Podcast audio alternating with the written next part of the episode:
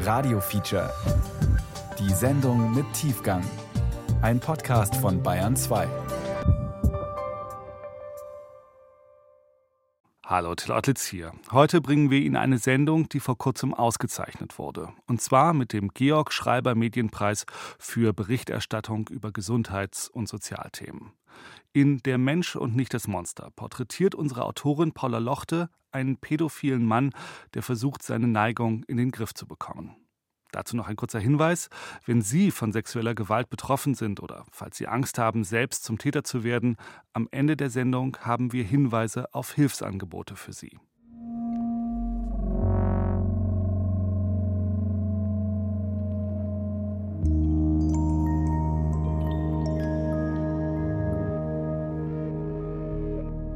Da war meine Frau auch nicht da, komischerweise. Die war mit dem Jungen unterwegs war ich mit meiner Tochter alleine, ja. Sie merken, oh, ich muss meine Tochter wickeln. Was mhm. passiert dann?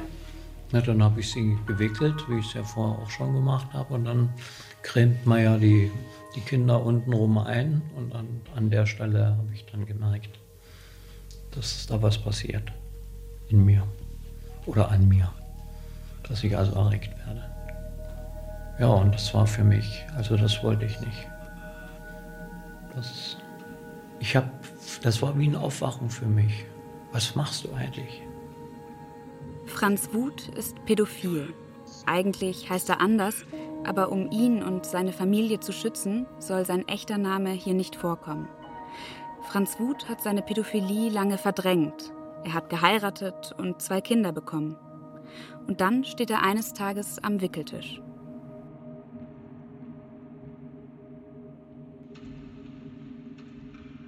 Der Mensch und nicht das Monster. Wie Franz Wuth einen Umgang mit seiner Pädophilie gefunden hat. Ein Feature von Paula Lochte.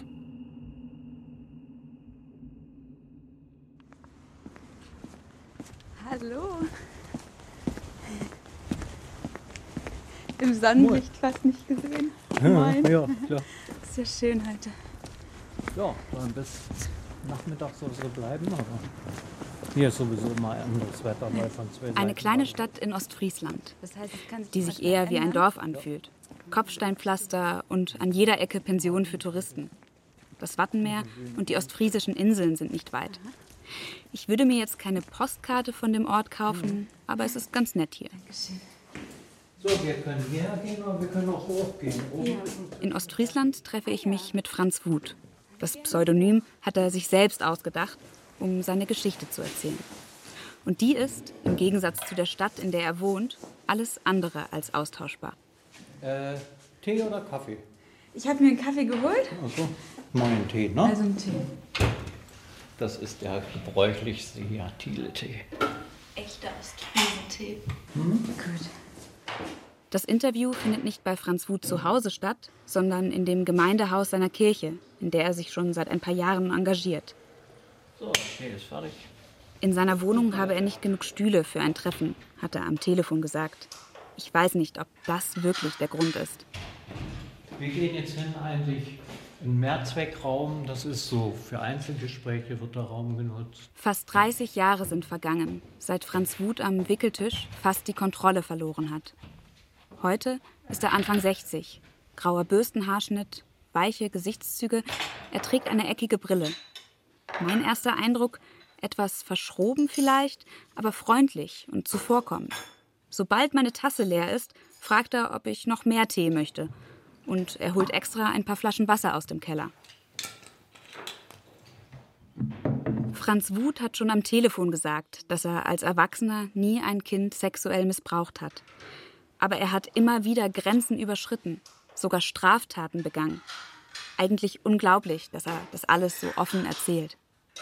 Was bewegt mich? Also ich habe eine, eine ziemlich große Entwicklung, so sehe ich es jedenfalls hinter mir so. Und äh, ich sehe das eigentlich auch als Aufgabe, so das, was ich selber erlebt habe an Genesung und an Heilung, das einfach weiterzugeben und anderen Mut zu machen, das auch zu versuchen. Er will erzählen, wie er gelernt hat, mit seiner Pädophilie umzugehen dass er auch heute noch Grenzen überschreitet, wird mir erst im Laufe der Recherche klar werden. Kein Täter werden.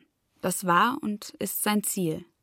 Um von seinem Weg zu diesem Ziel zu berichten, nimmt er uns drei Tage in seinen Alltag mit und in seine Vergangenheit. Von Berlin nach Leipzig, ebenfalls heute Vormittag, auf dem Gelände des Kirchhoff-Werkes. Franz Wuth wird 1959 in Görlitz geboren. Seine Familie ist weder reich noch arm. 8000 Werktätige sind in diesem Großbetrieb beschäftigt. In der Nähe von Görlitz damals war ein Kraftwerk und eine große Grube. Und da in dem Kraftwerk haben meine Eltern gearbeitet, beide. Mein Vater als Schichtingenieur und meine Mutter als ja, Diplom-Ökonom. Ausgezeichnet wurden. Die Frauen in der DDR sind, wie die Mutter von Franz Wuth, Ökonomen, Kranführer oder Elektriker. Weibliche Berufsbezeichnungen gibt es nicht. Frauen wie Männer schuften sechs Tage die Woche. Die Eltern von Franz Wuth arbeiten so viel, dass sie ihn und seinen kleineren Bruder kaum zu Gesicht bekommen. Und die haben Schicht gearbeitet. Also meine Mutter hat auch ganz viel geschlafen, dann am Wochenende und aus, ausgeruht sich. Und wir mussten dann immer still sein oder raus. Ich bleib bei meinem Mädchen, bleib bei meinem Mädchen. Wir gehören zusammen, wir gehören zusammen. Was wissen unsere Tanten, wissen unsere Tanten, denn schon von dir und mir. Als Franz Wuth in die Pubertät kommt, merkt er, dass er anders ist als die anderen. Da muss er so in der 10. Klasse gewesen sein. Auf jeden Fall in dem Alter, in dem Sex interessant wird. In der Schule fühlt er sich als Außenseiter. Vom Typ her still, nachdenklich, Streber. Die anderen Jungs verprügeln ihn manchmal. Die Mädchen aus seiner Klasse sind nett zu ihm. Aber die interessieren ihn überhaupt nicht, erzählt er. Ich habe ziemlich schnell gemerkt, irgendwie, zumindest gefühlsmäßig, dass ich mich zu Jüngeren hingezogen fühle. Das, also es, ich, ich weiß nicht, dass es, dass es mal anders war oder so. Ich denke heute auch, dass es so ein Stück vielleicht auch Angst war vor Gleichaltrigen. Damals mein Selbstwertgefühl war eigentlich ja, sehr niedrig und, und Jüngeren gegenüber kann man, spielt man ja so den Älteren dann. Da hat man nicht so, so viel Angst, braucht man da nicht haben. Ersten sexuellen Kontakt hat er dann mit einer Klassenkameradin seines jüngeren Bruders. Franz Wuth ist damals etwa 15, ganz genau weiß er das nicht mehr. Das Mädchen ist vielleicht 10. Fünf Jahre Unterschied also. In dem Alter sind das Welten. Ich habe sie ausgezogen und ja, betrachtet auch und auch immer so ein bisschen gestreichelt. Aber jetzt, das war nicht Gewalt irgendwie. Das ist beim Spielen einfach mal so passiert. Selbst wenn es beim Streicheln geblieben ist, das war ein sexueller Übergriff. Es bleibt auch nicht bei dem einen Mal. Ähnliche Szenen wiederholen sich mit anderen Kindern auf Orchesterfreizeiten. Seit er sieben ist, spielt Franz Wuth im Orchester Klarinette. Er sagt, dass es üblich gewesen sei, dass sich die Jungs auf Probenfahrten gegenseitig befriedigten, auch unter Zwang. Aber was heißt das konkret? Wie weit ist er gegangen? Und war er auch selbst eines der Opfer? Sobald ich genauer nachfrage, sagt Franz Wuth, dass er sich nicht erinnern kann. Das kommt in unserem Gespräch immer wieder vor. Er bringt Jahreszahlen durcheinander, erinnert sich nicht an Details. Dann wiederum spart er Unangenehmes nicht aus. Aber mehr als einmal frage ich mich, kann oder will er sich nicht erinnern?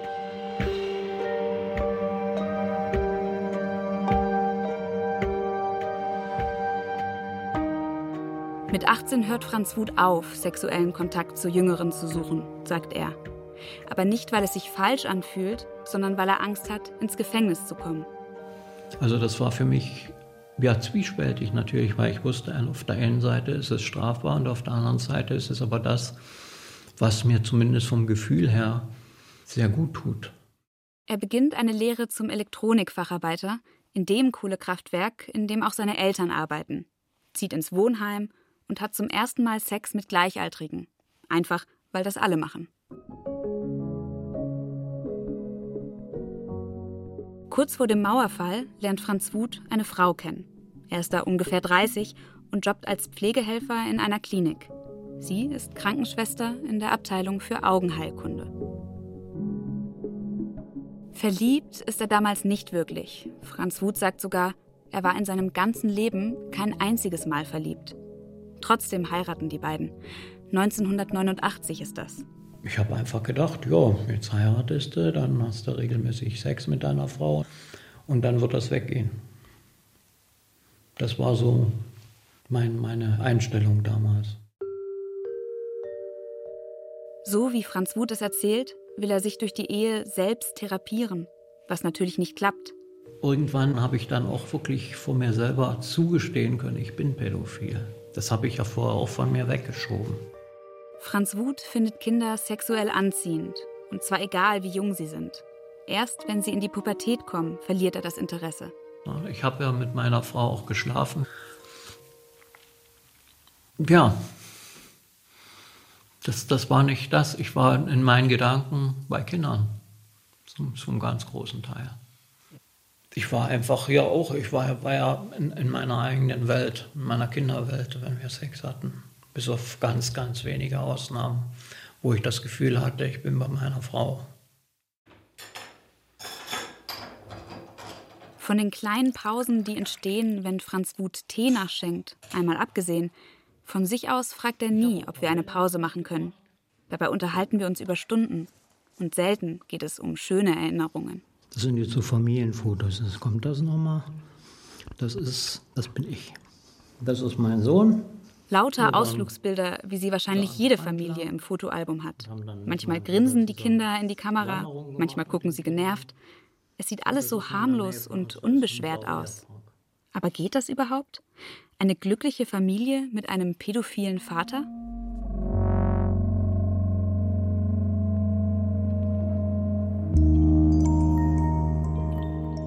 Drei Jahre nach ihrer Hochzeit bekommen Franz Wuth und seine Frau das erste gemeinsame Kind. 1991 wird ihre Tochter geboren und kurz darauf ihr Sohn. Das Geld ist knapp. Franz Wuth und seine Frau haben mit der Wende ihre Jobs in der Krankenpflege verloren. Deshalb gehen sie in den Westen, nach Ostfriesland. Sie ziehen in ein winziges, heruntergekommenes Haus an der Nordsee. Es hat nur wenige kleine Fenster und das Dach geht fast bis zum Boden. In Norddeutschland nennt man solche Häuser Karte. Ja, das war eine ganz ärmliche Karte mit, ja, die, die eigentliche Wohnung, die war äh, vielleicht so 25 Quadratmeter mit Ofenheizung noch feucht. Da wäre auch kein, kein normaler Mensch reingezogen, aber wir haben eben, ja, wir waren ja auch in, in Zwickmühle. Denn Franz Wuth und seine Frau haben auch im Westen keine Arbeit gefunden. Im Kinderzimmer ist nicht einmal genug Platz für den Wickeltisch. Also schraubt Franz Wuth ihn an die Wohnzimmerwand, eingeklemmt zwischen Schrank und Esstisch. Meist hocken die vier zu Hause aufeinander, sind kaum mal eine Minute allein. An einem Tag, Mitte der 90er Jahre, Franz Wuths Tochter ist da ungefähr zwei, ist das anders. Da war meine Frau auch nicht da, komischerweise. Die war mit dem Jungen unterwegs. War ich mit meiner Tochter alleine, ja. Das ist die Szene vom Anfang dieses Features, am Wickeltisch. Ich habe sie eingecremt und bin mit dem Finger dann eben auch so über die, über die Spalte und da hat sie geschrien. Wahrscheinlich war ich doch nie vorsichtig genug oder was weiß ich. Und äh, da habe ich gemerkt, dass mich das anmacht. Das, was mich damals gehindert hat, äh, da weiterzugehen, ist eigentlich, dass meine Tochter in dem Moment aufgeschrien hat. Ja, wo, ich, wo ich ans Geschlechtsorgan gekommen bin beim Eincremen. Und äh, ich habe gemerkt, dass ich das nicht mehr im Griff habe. Wenn ich jetzt nicht was tue, dann, dann kann das Züge annehmen, die ich nicht will eigentlich.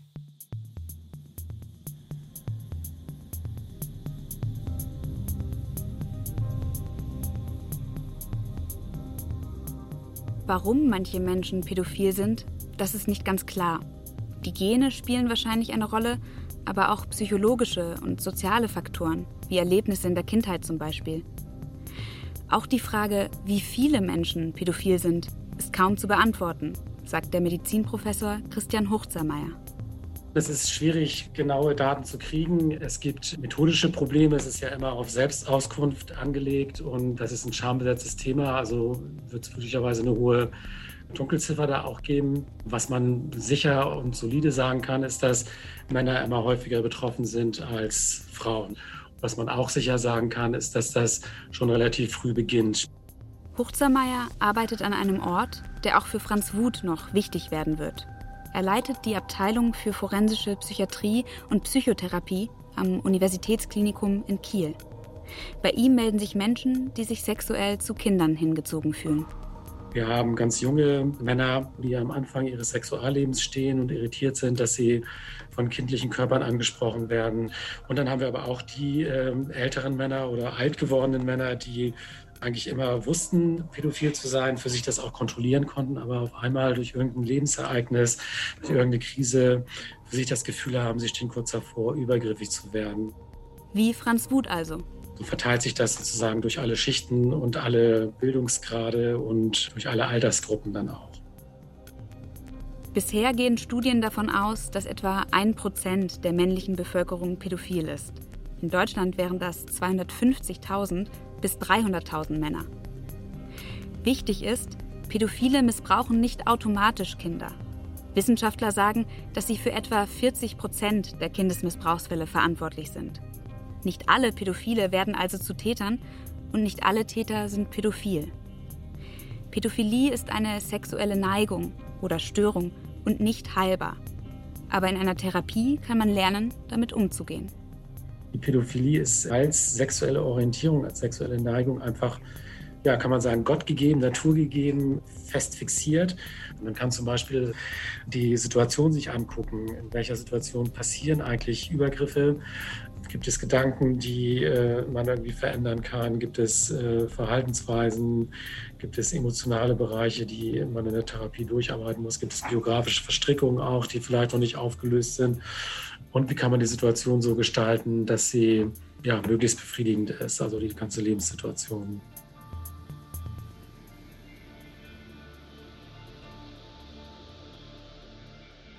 Als Franz Wuth am Wickeltisch steht, schreit seine Tochter auf, wahrscheinlich vor Schmerz. In diesem Moment entscheidet sich Franz Wuth endlich für das einzig Richtige. Er holt sich Hilfe. Franz Wuth greift zum Telefon und wählt die Nummer einer Therapeutin. Er will seine Neigungen in den Griff kriegen. Doch so einfach ist das nicht. Die Therapeutin sagt ihm, dass sie sich nicht mit Pädophilie auskennt und verweist ihn an die Psychiatrie im Ort.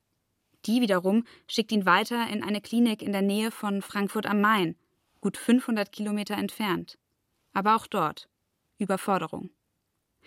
Der Sexualmediziner und Psychotherapeut Christian Huchzermeier sagt mit Blick auf diese Zeit, Männer, die Probleme mit ihrer Pädophilie hatten, hatten große Schwierigkeiten, einen Therapeut zu finden, der sich dieser Thematik annehmen wollte. Also nicht unbedingt nur, weil man sagt, nee, das ist schmuddelig, das will ich nicht, sondern man braucht ja auch gewisse Spezialkenntnisse, um äh, mit diesen Männern arbeiten zu können. Es sind die 90er Jahre. Franz Wuth sucht sich endlich Hilfe, aber es wird noch fast zwei Jahrzehnte dauern, bis er sie wirklich findet. In der Klinik bei Frankfurt am Main kommt es Franz Wuth so vor, als hätten die Therapeuten nicht wirklich Antworten auf seine Fragen. Warum ist er pädophil? Wohin mit seinen Fantasien? Und was kann er konkret tun, um seine Kinder nicht zu gefährden, außer auf Distanz zu gehen? Er lernt keine Strategien, um mit seiner Pädophilie umzugehen. Aber trotzdem passiert etwas Wichtiges. Da haben mich die Therapeuten gefragt, ob, ob ich mit meiner Frau nicht Klarschrift machen will. Also dass sie das auch weiß. Der Vorschlag der Therapeuten hat wahrscheinlich auch das Ziel, die Kinder besser vor ihrem eigenen Vater zu schützen. Die Partnerin einzuweihen kann präventiv wirken, denn das erhöht die soziale Kontrolle. Franz Wuth bittet also seine Frau, in die Klinik zu kommen. Da ist sie dahin gefahren und haben mit dem Therapeuten gesprochen. Und meine Frau hat das aber nie nachvollziehen können oder so. Das, das war für sie was, ja, sie hat mir gesagt, kann sie überhaupt nicht verstehen, wieso es gibt. Seine Frau bleibt trotzdem bei ihm, verdrängt seine Neigung vielleicht. Gleichzeitig versucht sie nun, die Kinder nicht mehr mit ihm alleine zu lassen. Ein Interview im Rahmen dieses Features hat sie abgelehnt. Sie wolle nichts mehr mit der Vergangenheit und diesem Thema zu tun haben. Heute haben Franz Wuth und sie keinen Kontakt mehr.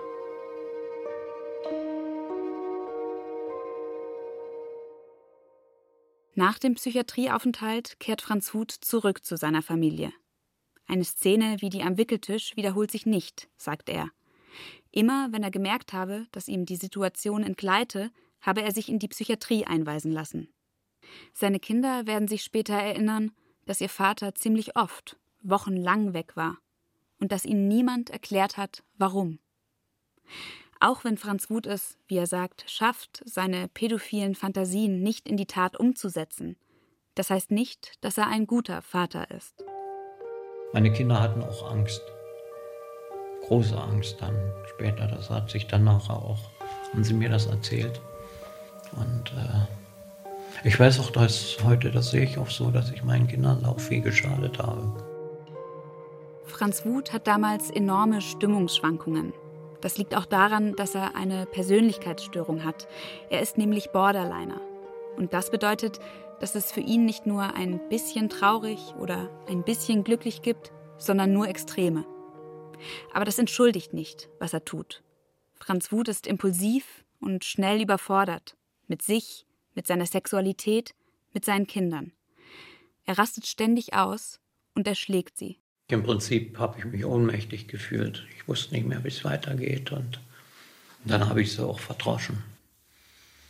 Also da hatte ich mich auch nicht unter Kontrolle. Ich habe nie ins Gesicht geschlagen, aber so auf dem Hintern und das habe ich gemerkt, dass da habe ich wirklich mit vollster Kraft auch zugeschlagen oder so. Mm, also am meisten kann ich mich einfach an ähm, auf dem A-Schauen erinnern, an diese Szenen. Das ist die Tochter von Franz Wuth. Dass ich oftmals, äh, dass irgendwas war und ähm, ich im Grunde weggerannt bin. Die Treppe hoch, wir hatten so eine Treppe im Haus und äh, versucht habe zu entfliehen und wusste aber im Grunde, mein Vater kommt mit der Hand. Und ähm, ja, das waren so die Hauptsituation, weil man nicht weg konnte und dem ausgeliefert war im Grunde. Ähm, die Tochter von Franz Wuth ist mittlerweile Ende 20. Um ihre Privatsphäre zu schützen, nennen wir nicht ihren echten Namen, sondern einen ausgedachten. Anna Wuth. Zwei Kolleginnen von mir, mit denen ich Franz Wuths Geschichte recherchiert habe, besuchen sie in ihrer Wohnung. Noch sind nicht alle Umzugskisten ausgepackt. Anna Wuth ist da gerade mit ihrem Partner von der Nordsee nach Ostdeutschland gezogen und schwanger. Zwei Kinder haben die beiden schon, acht und sechs Jahre alt. Vor dem Treffen haben wir mit ihr telefoniert. Die Nummer hatte uns ihr Vater gegeben. Die Tochter hat viel über ihre Kindheit nachgedacht. Über das, was ihr Vater getan hat und was ihre Mutter nicht getan hat. Ähm, sie war auf jeden Fall untergeordnet meinem Vater ähm, und sie mochte keine Auseinandersetzungen. Sie hat, ähm, sie wurde oftmals auch äh, schweigsam und war auch, denke ich, überfordert mit vielen Situationen. Ähm, sie konnte sich meinem Vater nicht behaupten. Und ähm, manchmal, ich, seltene Momente gab es, wo sie was gesagt hat, aber sie hat auch ähm, ja, die Ungerechtigkeiten im Grunde auch viel akzeptiert. Da ist also ein Vater, der seine Kinder schlägt und eine Mutter, die trotzdem bei ihm bleibt und das, obwohl sie weiß, dass ihr Mann pädophil ist. Später wird sie ihrer Tochter sagen, dass sie nicht wusste, wie sie mit der Pädophilie ihres Mannes umgehen sollte, dass sie Angst hatte, dass er seine Fantasien in die Tat umsetzt und dass sie versucht hat, immer da zu sein. Ich glaube, also tatsächlich, dass es ähm, deswegen, glaube ich, meine Kindheit sehr ähm, gut insgesamt war, weil meine Mutter war so dieser Gegenpol dazu. Also ähm, weil mein Vater nicht so fähig war, Liebe zu zeigen oder auch eben diese Distanz hatte. Das wäre für uns viel schlimmer gewesen, wäre meine Mutter nicht da gewesen und hätte im Grunde die Liebe gezeigt. Die hat eben diese bedingungslose Liebe gehabt und da empfinde ich dann halt Dankbarkeit für meine Mutter und ähm, ich bin deswegen nicht böse auf meinen Vater. Ähm, ich bin einfach froh, dass das Leben dann eben meine Mutter dazugestellt hat. Genau, und ähm, mir das im Grunde erspart blieb, was hätte sein können, genau. Gleichzeitig sagt die Tochter, dass sie in ihrer Kindheit glücklich war. Und zwar nicht nur trotz, sondern schon auch wegen ihres Vaters. Ich weiß, dass wir so ein Kinderkeyboard hatten und ähm, mein Vater eben musikalisch war. Ich glaube, das war immer eine gute Art und Weise, miteinander in Kontakt zu kommen. Und ähm, da konnten wir uns auch immer drüber unterhalten, über Musikalisches. Und ja, ich fand immer toll, wenn er die Gitarre in der Hand hatte. Oder ja, das fand ich immer schön. Da war er dann auch meist ruhig und gut gelaunt. Als Anna Wut gehört hat, wie ihr Vater dieses Lied spielt, wollte sie es auch lernen, erzählt sie. Musik war etwas, das Vater und Tochter verbunden hat. Eine schöne Erinnerung, unverfänglich. Gleichzeitig ist Franz Wuts Geschichte gerade beim Thema Musik alles andere als unverfänglich. Denn Franz Wut begeht Straftaten. Und die haben mit einer Kammer unter dem Dach zu tun, die er sich fürs Musikmachen einrichtet. Genug Platz dafür hat er, als Familie Wut um die Jahrtausendwende umzieht. Raus aus dem winzigen Friesenhäuschen in ein Mehrparteienhaus.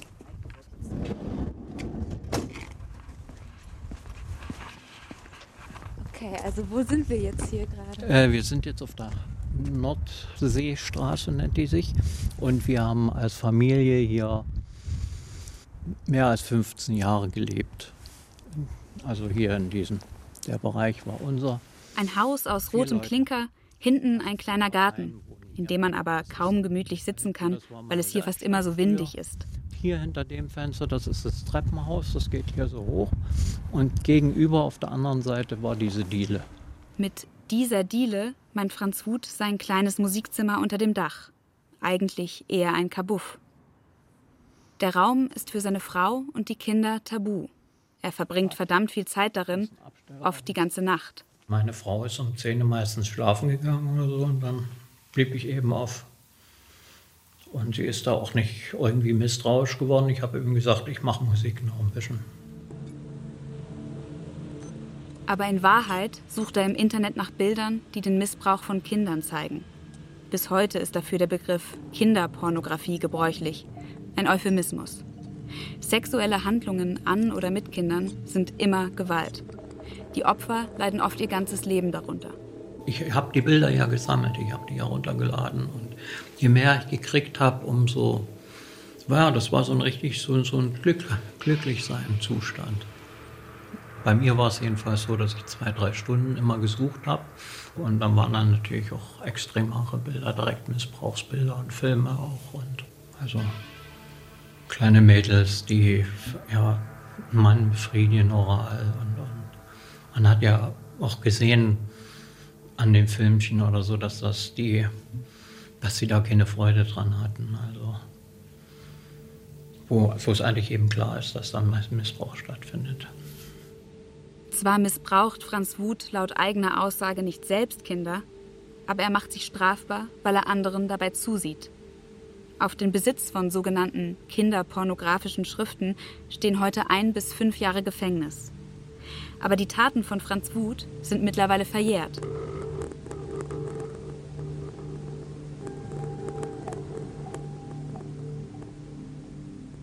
Dass Franz Wuth nicht erwischt wird, liegt auch daran, dass er eine plausible Erklärung hat, warum er stundenlang in sein Musikzimmer verschwindet. Auf dem Computer, mit dem er nach Missbrauchsdarstellungen sucht, produziert er auch Musikstücke und schreibt Texte für religiöse Musicals. Die inszeniert er ehrenamtlich in einer Kirchengemeinde, und zwar mit Kindern. Die Textbücher hat er noch heute. Das ist zum Beispiel Arche Noah, die ganze Geschichte haben wir das so nachvollzogen, den Bau der Arche und wie sie dann wieder ankommen und vom Schiff gehen. Hatte ich auch so ein Schiff gebaut, wo die Luken auf und zu gingen. Und so Bäume haben sie gefällt für die Arche. Hatte ich auch gemacht, so Kulissen, wo die dann umgefallen sind. Wenn Franz Wuth von den Kindermusicals erzählt, nehme ich ihm ab, dass das Bauen der Kulissen, die Aufführungen, die Anerkennung, dass all das enorm erfüllend für ihn war – Gleichzeitig bin ich alarmiert.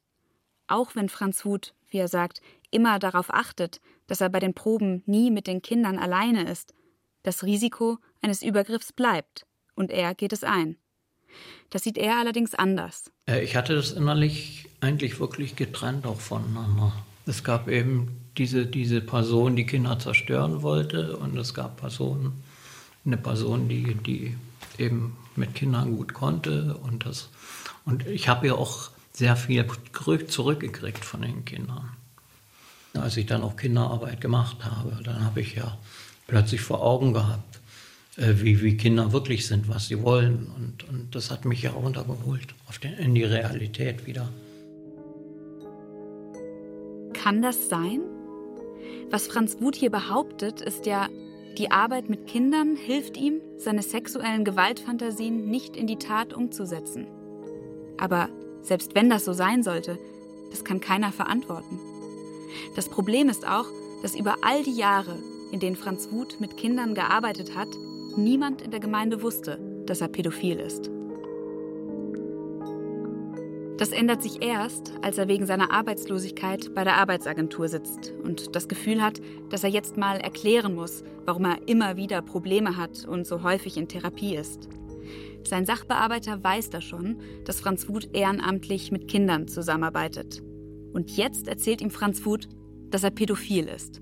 Und er hat Angst gekriegt, das ist zu seinem Chef gegangen. Und der hat mit ihm ausgemacht, dass ich mich entweder selber oute da, sonst würde das das Arbeitsamt machen.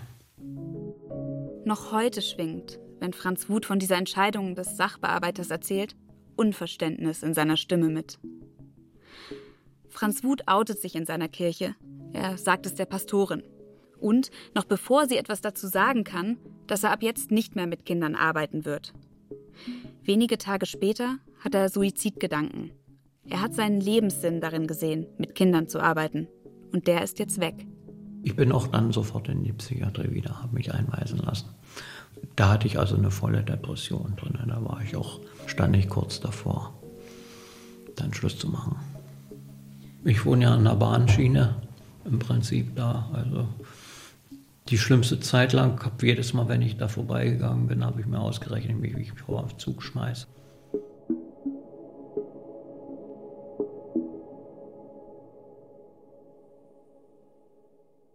Ungefähr zehn Jahre später. Er wirkte auf mich wie ein ganz lieber. Also ganz salopp gesagt. Er wirkt, als dass er in sich ruht, dass er mit sich heute im Reinen ist und mit sich auch alleine zurechtkommt und alleine auskommt. Das ist Johanna, eine Bekannte von Franz Wuth. Sie engagieren sich in derselben Kirchengemeinde. Ja, und so sind wir dann ins Gespräch gekommen. Man nimmt ihm ab, wenn er sagt, ich bin durch Täler gegangen. Dann weiß man, ja, so siehst du auch aus. Danke, da sind wir uns, wir sind uns nicht in dem Teil begegnet, aber wir wissen beide, was Täler sind.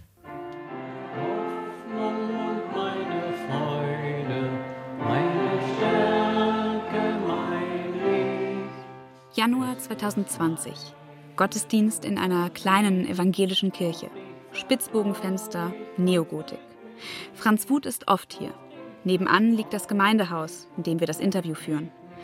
Seit seinem Tiefpunkt vor ungefähr zehn Jahren ist einiges passiert. Er hat die Kirchengemeinde gewechselt, wollte einen Neuanfang und hat es diesmal anders gemacht. Dass er pädophil ist, wissen einige. Johanna zum Beispiel und auch der Pastor. Der kann sich noch genau an den Moment erinnern, in dem Franz Wuth sich ihm geöffnet hat.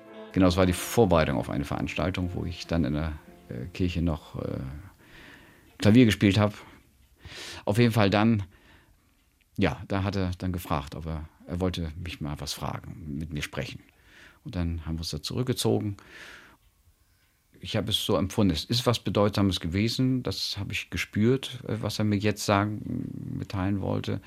Ähm, aber er hat es sehr offen und klar dann auch formuliert. Insofern, nee, wir haben uns in den Arm genommen. Wir haben noch zusammen gebetet. Denn äh, bei uns soll jeder wirklich auch Platz haben können. Jeder mit seiner Geschichte, mit seinem Handicap. Die Frage ist ja, wie gehe ich damit um? Nicht, was man mitgebracht hat oder was die Geschichte ist. Aber doch, dass man mit Handicaps leben muss. Und dass man sie hat, dafür kann man nichts. Und das kann man niemanden an, klagen. Das, wie kannst du nur und oder was auch immer. Das nicht. Die Frage ist, wie gehe ich damit um? Mit der Kirchenleitung hat Franz Wuth vereinbart, er arbeitet nicht mit Kindern. Gleichzeitig ist er in der Gemeinde stark verwurzelt. Hallo. Hey, wie geht's dir? Gut. Und dir auch? Da sitze ich halt, mein Lieber. Ja, wir haben Scheinwerferanlage hier oben, die ging heute nicht.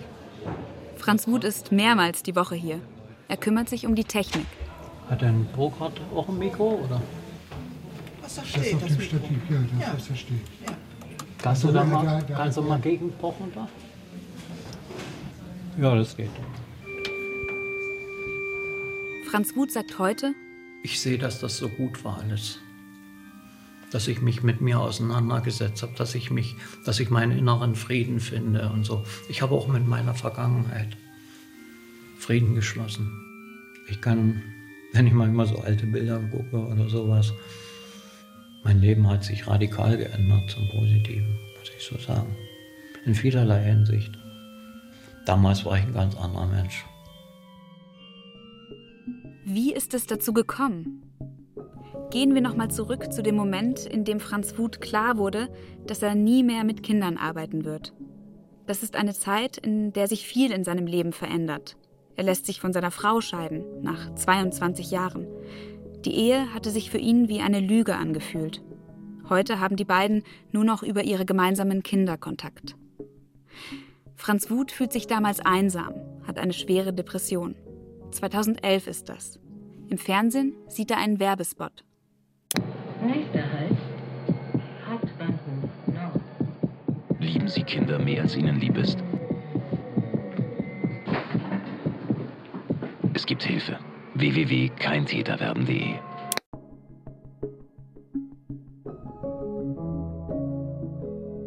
Ich, ich wollte nicht aufgeben. Das hätte für mich ja bedeutet, zu, zu resignieren oder, oder dann irgendwann wäre ich, wär ich hier, was weiß ich, im Knast gelandet oder ich hätte mich irgendwann selber umgebracht oder ich wollte ja leben irgendwo. Ich wollte wirklich lernen, mit der Sache zu leben. Für mich war ja das Ziel, nicht Täter zu werden. So hieß das Programm ja auch. Kein Täter werden bietet seit 2005 therapeutische Hilfe für Pädophile an. Gestartet an der Berliner Charité hat das Projekt mittlerweile Anlaufstellen in fast allen Bundesländern. Lange hatten Pädophile auf der Suche nach Hilfe niemanden, an den sie sich wenden konnten. Das hat sich mit dem Projekt geändert.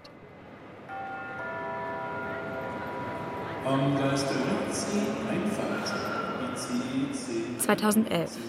Franz Huth hat seinen ersten Termin bei Kein Täter werden. Morgens um neun an der Universitätsklinik in Kiel.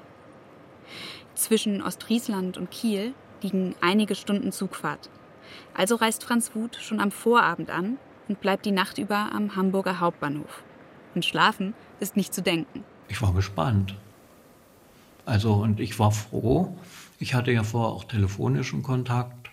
Ich war froh, dass, dass ich endlich mal was gefunden habe, die sich anscheinend damit auskennen, die ja dann nicht völlig unbedarft rangehen und ja, ich hatte wieder Hoffnung, mehr Hoffnung und ein Ziel. Das ist ja da in der Universitätsklinik gewesen. Und bin dahin und in dem Gebäudeteil, wo ich war, da ist zum Beispiel auch die Gerichtsmedizin gewesen und, und so Seminarräume. Und ja, und das war oben im obersten Stock und unten die Tür war geschlossen, da musste man dann klingeln und dann wurde man abgeholt extra, dass sich da keiner reinschleichen kann. Bei seinem ersten Termin in Kiel muss Franz Wuth erstmal eine Menge Fragebögen ausfüllen. Welche Sexualkontakte hatten Sie? Welche Videos und Bilder erregen Sie sexuell? Welche Fantasien haben Sie kurz vor dem Orgasmus? Der Leiter der Ambulanz in Kiel, der Medizinprofessor Christian Huchzermeier, nennt das eine tabulose Sexualanamnese. Natürlich immer taktvoll und angemessen, nie voyeuristisch oder irgendwie moralisch äh, bewertend, sondern so, dass äh, der Betroffene wirklich die Gelegenheit hat, das, was er mit keinem anderen besprechen kann, auch auszusprechen. Zum ersten Mal überhaupt, mit Anfang 50, kann Wut all das aussprechen, was ihn schon seit seiner Pubertät beschäftigt und belastet. Und sein Gegenüber schreckt nicht zurück. In Kiel war das erste Mal, wo ich mich sofort wohlgefühlt habe und das Gefühl hatte, der, der kann damit umgehen, er kann mir wirklich helfen. In der Therapie gesteht sich Franz Wuth endlich ein, was auf der Hand liegt. dass er sich durch den Konsum von Missbrauchsdarstellungen zum Mittäter macht. Kein Angebot ohne Nachfrage. Doch obwohl er jetzt versteht, dass es falsch ist, kommt er nicht von den Bildern los. Im Gegenteil. Es ist so eine Entwicklung, die sich dann häufig zeigt. Also am Anfang reicht es, wenn man vielleicht selten äh, Kinderpornografie sich anschaut. Und dann gibt es bei vielen Tätern so eine, eine, Entwicklung, dass immer mehr genutzt wird, dass es manchmal sogar eine Art süchtigen Charakter annehmen kann. Und dass dann auch irgendwann diese virtuelle Welt nicht mehr reicht, sondern die, die größere Wahrscheinlichkeit besteht darin, dass man dadurch reale Delikte wahrscheinlicher macht. Weil er von den Missbrauchsbildern nicht loskommt, entscheidet sich Franz Wuth 2015 gemeinsam mit seinem Therapeuten, einem Kollegen von Hochzermeier, für einen radikalen Schritt. Er lässt sich chemisch kastrieren. Alle drei Monate spritzt ihm seitdem sein Urologe das Medikament Salvazyl, das seinen Testosteronspiegel senkt. Wir machen das eigentlich nur in dem Fall, wenn man mit psychotherapeutischen Mitteln einfach nicht weiterkommt. Und das ist schon eine eingreifende Maßnahme, weil sie letztlich damit äh, von demjenigen verlangen, dass er auf Sexualität verzichtet, mehr oder weniger. Wenn Franz Wuth davon erzählt, klingt es so unspektakulär wie eine Grippeschutzimpfung. Kleiner Pieks, mehr nicht. Dabei hat der Wirkstoff große Nebenwirkungen. Franz Wuth hat Gelenkschmerzen, er ist oft müde, ihm wachsen Männerbrüste. Trotzdem sagt er: Ich habe es als Befreiung empfunden, die Spritze, und empfinde das auch noch als Befreiung. Die, die sich dafür entscheiden, berichten dann oft, dass sie dadurch erstmals in der Lage sind, auch mal an was anderes zu denken. Aber es ist wirklich dann auch eine starke Entlastung für diese, für diese Patienten, dass sie dann äh, endlich mal Raum haben, über sich nachzudenken, über ihr bisheriges Leben, über ihre Sexualität, weil nicht ständig dieser Drang da ist, irgendwas äh, Sexuelles machen zu müssen. Durch den niedrigen Testosteronspiegel spürt Franz Wuth fast kein sexuelles Verlangen mehr. Zumindest meistens. Verloren das geht nicht. Das werde ich bis an mein Lebensende haben. Ne? Die Frühjahrszeit zum Beispiel, wenn die Kinder auch weniger angezogen haben, das ist schon eine, eine bisschen kritische Zeit für mich. Aber ich habe in der Therapie oder in den Therapien auch gelernt, mit meinen Fantasien umzugehen. Ich will das nicht mehr. Und wenn ich merke, das fängt auf der Straße irgendwo an, wenn ich, wenn ich Kindern begegne, dann steuere ich bewusst gegen. In solchen Momenten konzentriert er sich dann zum Beispiel aufs Schaufenster. Heute ist er glücklich, sagt er, durch die Gemeindearbeit in der Kirche, er ist in Selbsthilfegruppen aktiv, macht einen Malkurs und er trifft sich wieder regelmäßig mit seiner Tochter. Die wohnt mittlerweile in der Geburtsstadt ihres Vaters, in Görlitz, und hat angefangen, soziale Arbeit zu studieren. Irgendwie war mir auch einfach schon immer nach Neustadt. Dann habe ich irgendwann gedacht, ja, ich mache das auch einfach. Und irgendwie kam das so zu dieser Stadt. Ich kann es gar nicht genau sagen. In dem Jahr, in dem ihr Vater zum ersten Mal zum Therapiezentrum in Kiel fährt, wird sie zum ersten Mal schwanger. Ihre Beziehung verändert sich. Ab 2011 oder so haben wir miteinander angefangen zu reden und auch aufzuarbeiten, die Dinge, die in der Kindheit passiert sind. Und das hat ähm, sehr dazu beigetragen, dass wir uns jetzt auch gerne miteinander auseinandersetzen. Während ihrer Schwangerschaft haben sie sich mehrmals pro Woche getroffen, über seine Gewaltausbrüche gesprochen und darüber, dass er pädophil ist. Denn Franz Wuth hat sich nicht nur gegenüber seiner Frau, seinem Pastor und seinen Therapeuten geoutet, sondern auch gegenüber seinen eigenen Kindern. Das Outing, das kam auf jeden Fall, als ich 18 war, als meine Eltern gerade in der Trennungsphase waren. Und da erinnere ich mich, dass wir im Wohnzimmer standen und ähm, er das meinem Bruder und mir sagte, dass er pädophil wäre. Ähm, und ich weiß noch, dass ich nichts damit anfangen konnte. Als ich dann im Grunde ähm, mich, ja, es gegoogelt habe, kam ich damit nicht zurecht. Also ich war, ähm, ich habe es eine ganze Zeit, glaube ich, auch nicht zugelassen, dass es an mich rankam. Ich konnte damit auch überhaupt nichts anfangen. Was ich natürlich kannte, so aus der Außenwelt, dass es viel verurteilt wurde und dass man darüber nicht spricht. Anna Wuth arbeitet damals in einer Bäckerei. Wenn sie hinter der Theke steht, hört sie manchmal, wie abfällig sich Leute über Pädophile unterhalten. Dann nämlich, wenn in der Zeitung Schlagzeilen über Kindesmissbrauch oder Pädophilie erscheinen. Wenn ich im Geschäft war und die Leute jetzt über irgendwelche Zeitungsartikel geredet haben, die mit Pädophilie zu tun hatten und dann eben diese typische Meinung der Verurteilung hatten, hatte ich manchmal das Gefühl, ich müsste etwas sagen. Ich habe es natürlich dann nicht gemacht, aber ich hatte das Gefühl, ich würde gern alle schütteln und das erklären, dass man das nicht so einseitig sehen kann. Und dass man zum Beispiel auch Pädophilie nicht gleichsetzen kann mit, wenn Kinder Vergewaltigungen erleben oder so, dass es nicht immer gleich das heißt und dass man auch vielleicht erstmal sich die Geschichte anhören sollte von demjenigen, weil es garantiert nicht einfach ist, damit zu leben. Mit ihren Gedanken und Gefühlen bleibt die Tochter allein. Und so versucht sie, nicht über die Pädophilie ihres Vaters nachzudenken. Bis? Ja, das Thema kam, glaube ich, erst richtig bewusst zu mir, als ich dann eben schwanger wurde. Und das für mich dann natürlich klar war, okay, ich bekomme jetzt Kinder und ja, wie möchte ich umgehen mit meinem Vater, wie möchten wir das machen? Und da habe ich dann bewusst ihn auch gefragt, wie er damit umgeht. Die Beziehung zwischen Franz Wuth und seiner Tochter hat sich also nochmal verändert, als sie selbst Kinder bekommen hat. Sie musste sich da fragen, wie viel Nähe sie zulassen will.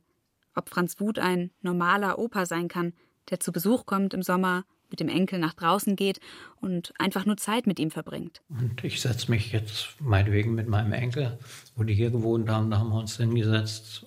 Die hatten ja auch einen Garten dabei und haben eine Viertelstunde in Ameisen zugeguckt oder so. Fand ich total toll. Und dann habe ich auch so vieles wiederentdeckt. Wir haben uns ja dann auch unterhalten. Und, und mein Enkel meinetwegen, oh, guck mal, Opa, da kommen noch welche raus oder so. Und dann haben wir die Straßen so beobachtet. Als die Enkel noch ganz klein waren, war die Tochter immer dabei. Aber irgendwann haben ihre Kinder sie gefragt, ob sie beim Opa übernachten dürfen. Darüber hat Anna Wuth länger nachgedacht und dann Ja gesagt. Ich habe ihn zum Beispiel gefragt, wie präsent das alles so ist, ähm, wie er jetzt, ob er Situationen hat, ähm, wo er ja seine pädophile Neigung rauskommt ähm, oder wie er umgeht, wenn er im Alltag damit zu tun hat. Und ich wusste auch, dass mein Vater in der Hinsicht ehrlich ist, dass ihm das wichtig ist. Und da war schon in gewisser Hinsicht, ähm, hatte ich schon Vertrauen. Und ähm, wir hatten auch ausgemacht, wenn er doch irgendwie ähm, Zweifel hat oder so, ruft er an. Und wir haben auch immer danach noch intensiver ein bisschen darüber geredet. Und dadurch habe ich dann auch schnell das Gefühl, komm, das geht. Dass Franz Wuth sexuell übergriffig werden könnte, glauben heute weder er noch seine Tochter. Sie hatte andere Bedenken. Einfach präsenter, weil ich das auch aus meiner Kindheit kannte, wenn die Kinder jetzt ähm, ein bisschen anstrengender werden, wie er dann damit umgeht. Also ich hatte eher Bedenken vielleicht ähm, bei Gewaltausbrüchen, sage ich mal, dass er ihn, ich meine, ähm, eine scheuert oder was. Das war sehr, ja, darüber habe ich mehr nachgedacht. Vor ein paar Jahren rastet er dann wirklich nochmal aus. Franz Wuth, seine Tochter und die beiden Enkel machen da zusammen Urlaub auf einem Hausboot. Die Kinder hampeln beim Essen rum, der eine streckt dem Opa vielleicht die Zunge raus. Franz Wuth fühlt sich provoziert und dann hat er zugeschlagen. So erzählt es die Tochter. Und da hatten wir auch ähm, eine Streitphase, weil ich das, ähm, weil mich das auch an meine Kindheit wieder, es hat mich im Grunde selbst schwer verletzt. Im Grunde nicht nur, dass es mein Kind traf, sondern auch mich. Und da hatten wir auch nochmal einen richtigen Gesprächsbedarf. Franz Wuth sagt auf Nachfrage, dass er sich an diesen Ausraster nicht erinnert. Ausschließen könne er ihn aber auch nicht. Der Gewaltausbruch passt nicht so recht in das Bild, das er mir vermittelt, als wir uns treffen. Er gibt sich ruhig und ausgeglichen, wirkt wie einer, der einen Umgang gefunden hat mit sich und seiner Pädophilie. Ich hätte gern geglaubt, dass all seine Übergriffe lange zurückliegen und er heute nicht mehr der gewalttätige Familienvater ist, der am Wickeltisch fast die Kontrolle verliert, seine Kinder die Treppe hochjagt und nächtelang nach Missbrauchsdarstellungen im Internet sucht. Vieles davon ist tatsächlich Vergangenheit. Aber mir wird klar, das heißt nicht, dass alles gut ist. Nach unserem Besuch bei der Tochter schreibt sie uns eine E-Mail. Ihr Vater lasse sich noch immer leicht provozieren. Sein wutverzerrtes Gesicht sehe dann genauso aus wie früher.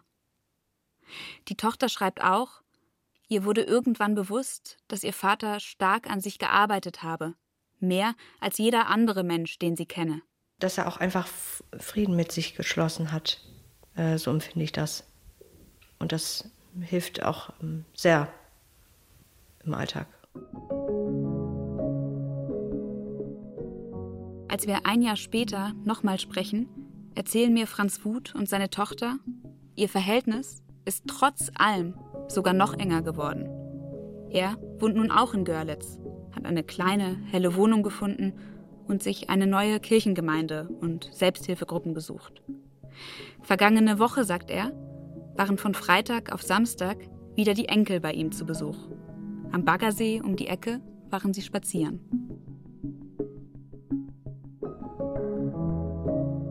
Franz Wuths Rettung war, dass er sich anderen geöffnet hat. Jedes Mal eigentlich, wenn ich, wenn ich mich Leuten anvertrauen kann, macht mich das wieder ein Stück leichter. Und das ist auch hier ein Rückhalt. Deswegen auch diese Offenheit. Das, hat, das ist das Positive an der Offenheit. Dass, dass ich weiß, ich will auf der einen Seite gucken die Leute vielleicht ein bisschen genauer hin, was ich mache. Und auf der anderen Seite eben, dass ich weiß, die lieben mich trotzdem oder mögen mich trotzdem. Das als, dass sie mich als Mensch sehen und nicht als das Monster.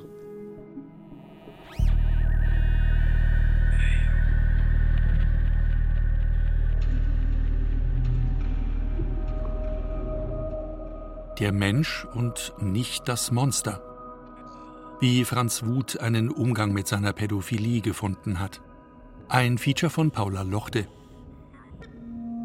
Redaktionelle Mitarbeit Vanessa Materla, Greta Brünster und Sebastian Späth. Ton und Technik Regine Elbers. Regie Rainer Schaller. Redaktion Johannes Bertou und Till Ottlitz.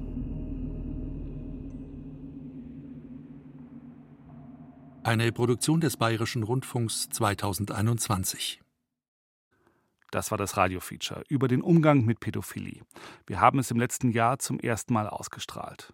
Wenn Sie oder Angehörige von Ihnen von sexueller Gewalt betroffen sind, finden Sie Hilfe unter hilfeportal-missbrauch.de. Das Präventionsnetzwerk Kein Täter werden behandelt Menschen, die sich sexuell zu Kindern hingezogen fühlen. Sie finden es unter kein-täter-werden.de. Und wenn Sie Suizidgedanken haben, gibt es Hilfsangebote unter telefonseelsorge.de. Die Links stehen auch in den Shownotes zu diesem Feature. Bis nächste Woche. Ihr Till Ottlitz.